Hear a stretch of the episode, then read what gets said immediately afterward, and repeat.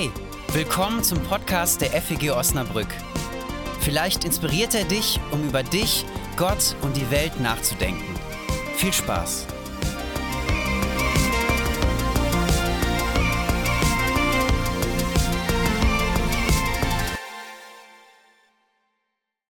Wir sind heute in der letzten Predigt von der Themenreihe Fokus. Wir fokussieren uns auf das Wesentliche, auf das, was für den christlichen Glauben wichtig ist. Vor zwei Wochen habe ich gepredigt über Gott.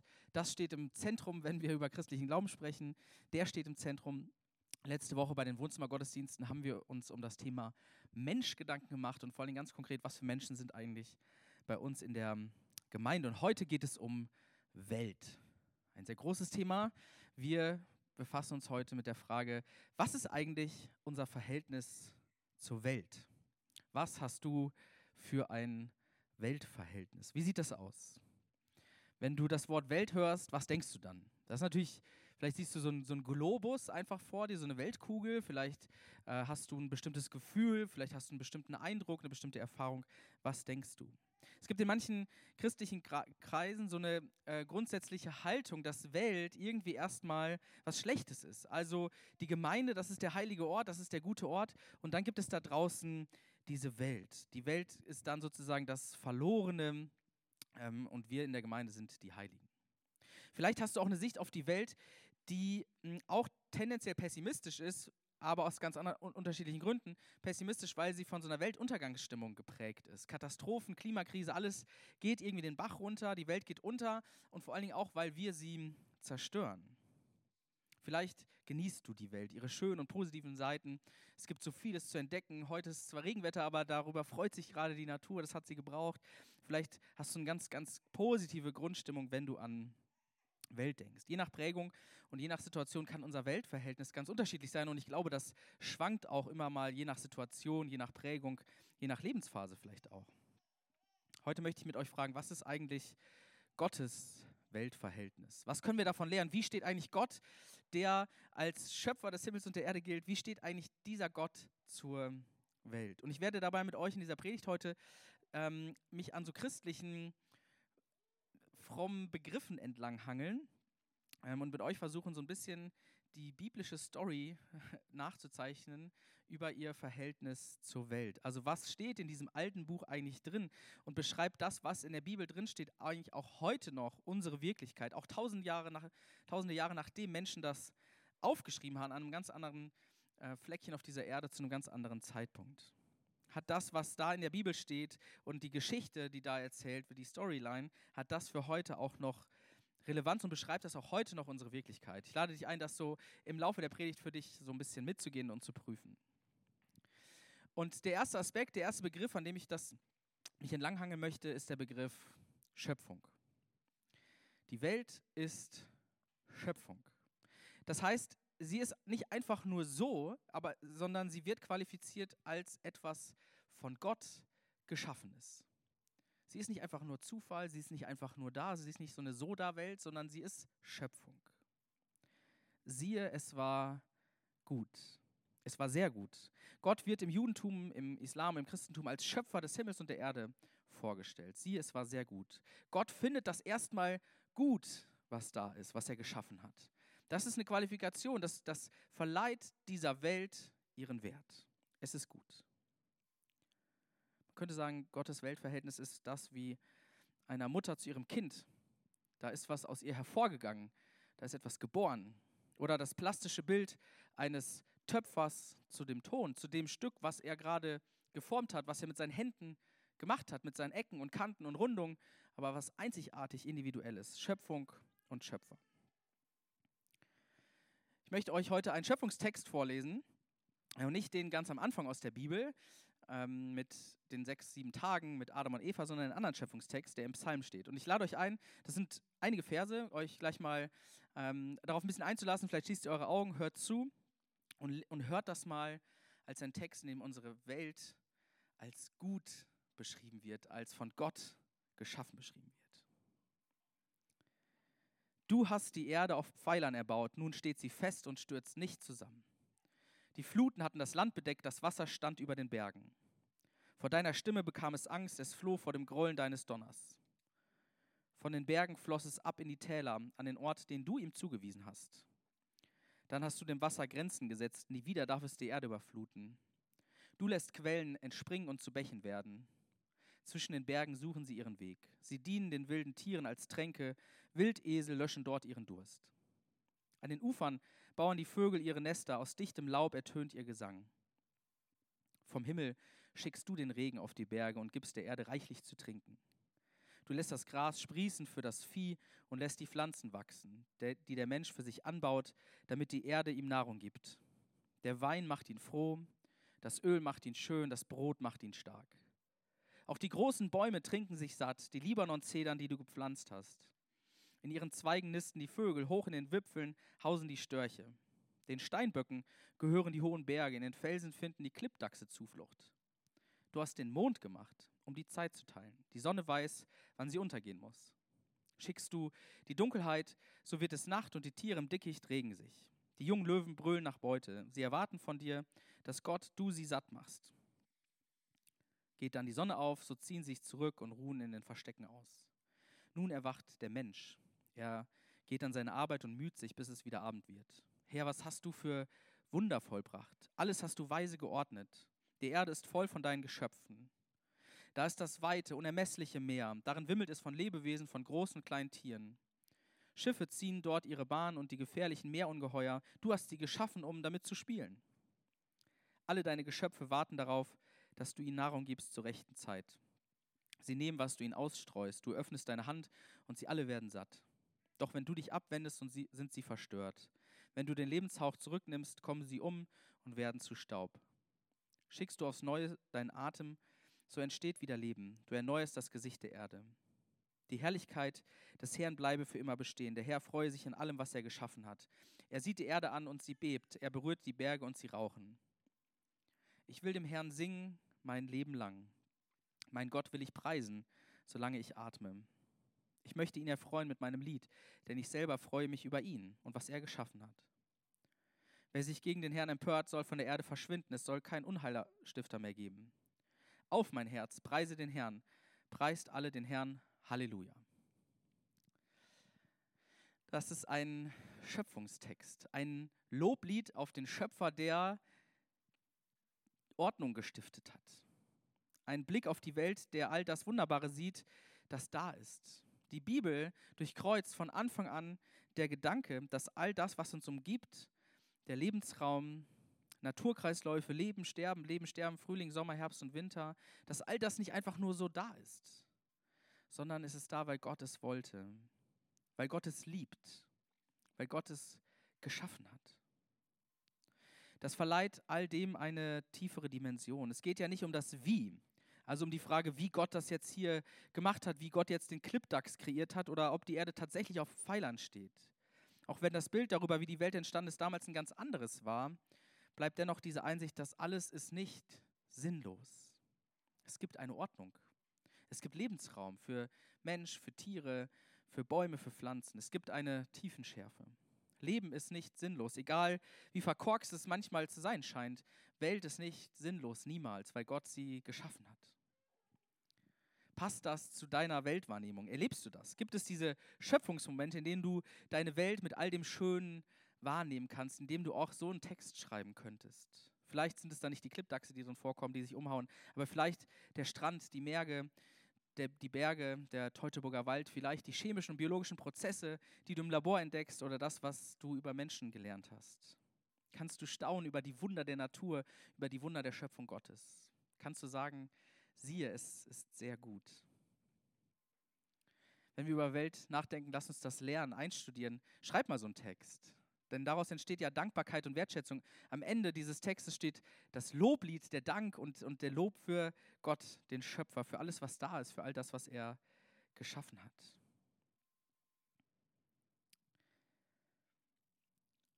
Und doch der zweite Aspekt, wenn wir über Welt nachdenken, ist der Fall. Wir könnten auch sagen, der Schöpfungsfall.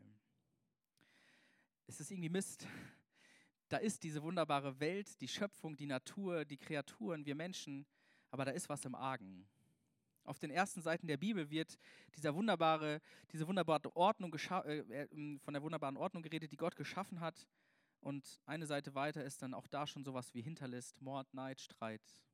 Die Schöpfungstexte sind keine historische Erzählung darüber, wie es damals irgendwann mal war, sondern wie es heute ist, wie es immer ist, wie es ständig ist in unserer Welt, in unserer Schöpfung. Siehe, es war sehr gut und dann Corona. Siehe, es war sehr gut und dann Krieg. Siehe, es war sehr gut und dann Zerbruch. Wir leben in der Schöpfung, aber irgendwie auch in der gefallenen Schöpfung. Immer, schon immer. Auch diesen Gedanken durchzieht die Bibel ganz am Anfang. Da gibt es die Schöpfungsgeschichte und dann gibt es Adam und Eva, den sogenannten Sündenfall, Kain und Abel, Streit, aber auch weiter im Neuen Testament gibt es diesen Gedanken. Paulus schreibt an die Gemeinde in Rom, denn ich bin überzeugt, dass dieser Zeit Leiden nicht ins Gewicht fallen gegenüber der Herrlichkeit, die uns offenbart werden soll. Denn das ängstliche Harren der Kreatur wartet darauf, dass die Kinder Gottes offenbar werden. Die Schöpfung ist ja unterworfen der Vergänglichkeit, ohne ihren Willen, sondern durch den, der sie unterworfen hat, doch auf Hoffnung. Denn die Schöpfung wird frei. Frei werden von der Knechtschaft der Vergänglichkeit zu der herrlichen Freiheit der Kinder Gottes. Denn wir wissen, dass die ganze Schöpfung bis zu diesem Augenblick seufzt und in Wehen liegt. Es gibt dieses ängstliche Harren der Kreatur, so wie es übersetzt ist. Schöpfung ist irgendwie der Vergänglichkeit unterworfen. Wir sind keine Gottwesen. Die Schöpfung ist nicht Gott selbst. Die Schöpfung seufzt. Und wenn, wir von, wenn ich von gefallener Schöpfung spreche, dann meine ich damit nicht nur individuelles Versagen. Ich will nicht sozusagen den erhobenen Zeigefinger heben und sagen, das hast du falsch gemacht, das haben wir falsch gemacht, auch wenn diese Dimension auch eine Rolle spielt. Aber es ist eben noch mehr. Die Welt insgesamt ist irgendwie im Argen. Ist auch ein komischer Ausdruck, die Welt ist im Argen, aber es trifft es, finde ich, irgendwie. Davon ist die Bibel überzeugt. Und das führt aber nicht zu einer ganz pessimistischen Weltsicht, denn wir haben ja mit der Schöpfung angefangen. Das stand am Anfang, die Welt, die Schöpfung ist sehr gut und im Argen. Das ist irgendwie paradox, das ist irgendwie eine Spannung, die der christliche Glaube aufmacht. Ich glaube, deswegen hat man in der Bibel das versucht, erzählerisch zu lösen, weil man das gar nicht in so ein klares Schema pressen kann, weil es nur schwer ist, in ein einfaches Schema reinzupacken. Wenn man es versucht, müsste man sagen, die Welt ist schwarz und die Welt ist weiß. Die Welt ist unfassbar schön und unfassbar hässlich. Wir Menschen sind sehr gut und wir Menschen sind sehr schlecht. Die Welt ist irgendwie beides gleichzeitig. Es ist paradox, aber ich befürchte, diese Spannung lässt sich nur sehr schwer ähm, auflösen. Und mein Eindruck ist, das trifft irgendwie meine Beobachtung. Also wenn ich mich umschaue, ich brauche ja nur mein Handy aus der Hosentasche zu holen und meine Nachrichten-App zu öffnen. Äh, und ich finde, dann wird es sehr schnell plausibel, dass was im Argen ist. Dass wir nicht mehr im Paradies wohnen, dass wir jenseits von Eden wohnen. Die Welt geht ihren Gang und ist gleichzeitig scheinbar dem Untergang geweiht. Wir genießen die Schöpfung und zerstören sie. Das ist irgendwie beides. Und an der Stelle muss man dann ja vielleicht auch zu Recht fragen, war denn dann Gottes Schöpfung, seine Idee, das, was er gemacht hat am Anfang, wirklich so perfekt? Doch nicht sehr gut. Hätte Gott das nicht anders lösen können? Ehrlich gesagt, ich weiß es nicht. Paradies für immer wäre ja auch irgendwie schön. Also, wenn diese Geschichte da aufhören würde beim Paradies, wenn Menschen nicht rausgeworfen würden. Und da gibt es dann Lösungsansätze, um zu erklären, warum es so ist. Zum Beispiel über den freien Willen, also dass der Mensch eben zu Bösem fähig ist. Aber am Ende bleibt die Frage, warum müssen Menschen und Welt so leiden? Ich glaube, ich kann und will diese Spannung nicht auflösen. Wenn wir nach Welt fragen, dann bleibt die bestehen. Die Welt ist beides, unfassbar schöne Schöpfung und manchmal ziemlich grausam. Und für mich entsteht dann neben der Dankbarkeit, die so am ersten Teil rüberkam, die aus der Beobachtung all diesen Schönes passiert, neben dieser Dankbarkeit entsteht die Erkenntnis, dass die Dinge im Argen sind, auch sowas wie Demut. Wir Menschen, wir haben es auch nicht komplett drauf. Das muss man selbstkritisch einsehen. Und Demut, dass wir Menschen nicht allein im Universum sind. Also, ob es nochmal so auf anderen Planeten was gibt, keine Ahnung. Aber wir sind nicht nur die Krone der Schöpfung. Wir sind auch irgendwie verkorkst. Und daraus entsteht auch die Verantwortung, dass wir unser Handeln, unseren Konsum, unser Verbrauchen, unser Leben verantwortlich leben müssen. Dass wir uns hinterfragen müssen, wie wir denn mit Welt umgehen. Schöpfung ist und bleibt nicht einfach nur so wunderbar. Wir sind da drin und können mit unserem Verhalten Welt zerstören und Welt bewahren. Und mir ist wichtig, das führt nicht direkt zu so einem pessimistischen Blick auf die Welt. Denn es bleibt ja nicht nur bei dem Fall. Weil die, Geschichte, die christliche Story geht weiter. Ich lese diesen Text aus Römer 8 nochmal mit einer anderen Betonung. Denn ich bin überzeugt, dass dieser Zeit Leiden nicht ins Gewicht fallen gegenüber der Herrlichkeit, die uns offenbar werden soll. Denn das ängstliche Harren der Kreatur wartet darauf, dass die Kinder Gottes offenbar werden. Die Schöpfung ist ja unterworfen der Vergänglichkeit ohne ihren Willen, sondern durch den, der sie unterworfen hat, doch auf Hoffnung hin. Denn auch die Schöpfung wird frei werden. Frei werden von der Knechtschaft der Vergänglichkeit zu der herrlichen Freiheit der Kinder Gottes. Der christliche Glaube sieht und erkennt irgendwie, dass da die Dinge im Argen sind, aber spielt die Hoffnungsperspektive ein. Die Auferstehung Jesu ist der Prototyp für all die Hoffnung in dieser Welt, dass der Tod und das Leiden und der Schmerz nicht das letzte Wort haben und das, was die Welt und Schöpfung kaputt macht, überwunden werden kann. Christinnen und Christen sind damit Botschafter für diese Nachricht, für diese Hoffnungsperspektive. Es bleibt nicht, wie es ist. Da geht noch mehr. Diese Spannung von herrlicher und gefallener Schöpfung wird sich eines Tages auflösen. Sie wird erlöst durch Christus. Ich finde, das ist eine Botschaft, mit der wir durch die Welt ziehen sollten. All das Leid bekämpfen, was da ist, versuchen zu verhindern und gleichzeitig die Hoffnungsperspektive nicht zu vergessen. Der Tod, all das hat nicht das letzte Wort.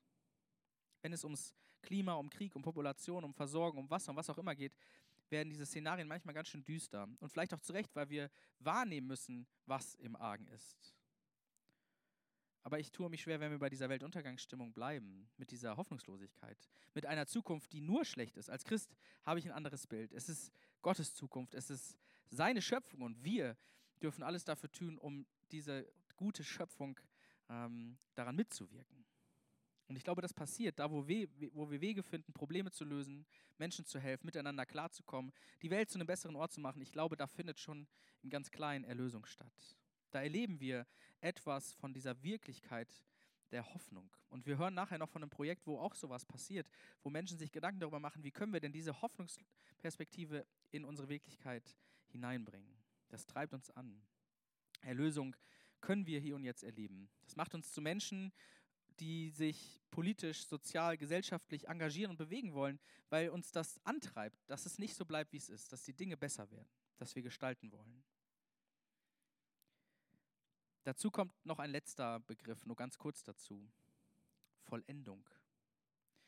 Man muss nämlich auch sagen, dass sich diese Erlösung nicht nur auf das Hier und Jetzt bezieht. Das wäre, was den christlichen Glauben und die Ewigkeitsperspektive angeht, zu kurz gegriffen. Und das kann man ja auch ganz plastisch wahrnehmen, weil Menschen sterben und Tierarten sterben aus. Vegetation verendet und manchmal kommt eben doch jede Hilfe zu, zu spät, bevor man Erlösung hier und jetzt erlebt.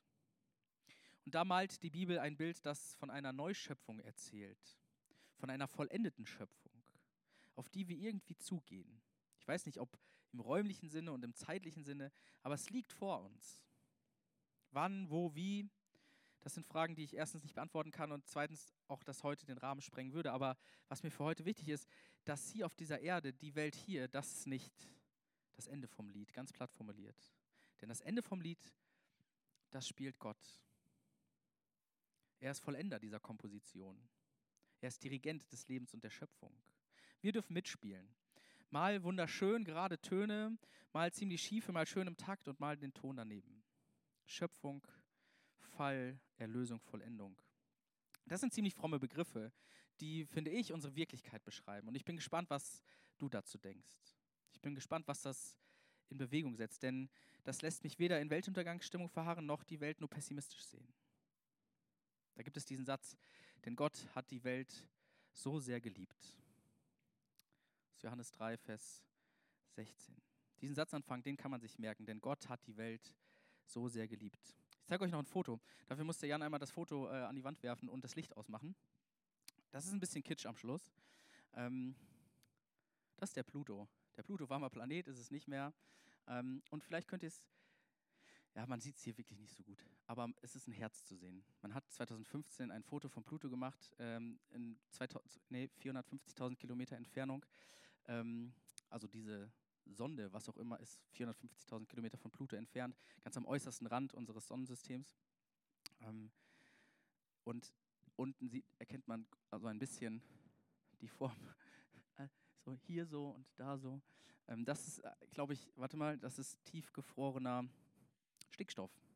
So Gletscherformation. Und ich finde es irgendwie eine schöne und auch ein bisschen romantisch kitschige Vorstellung, dass Gott am äußersten Ende unseres Sonnensystems ein Zeichen seiner Liebe gesetzt hat. Das finde ich schön. Amen. Das war's für heute. Wenn du mehr über uns erfahren möchtest, wer wir sind und was wir machen, schau doch mal auf feg-osnabrück.de.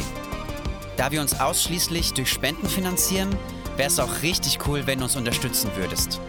Alle Infos dazu findest du auch auf der Homepage. Na dann, bis zum nächsten Mal.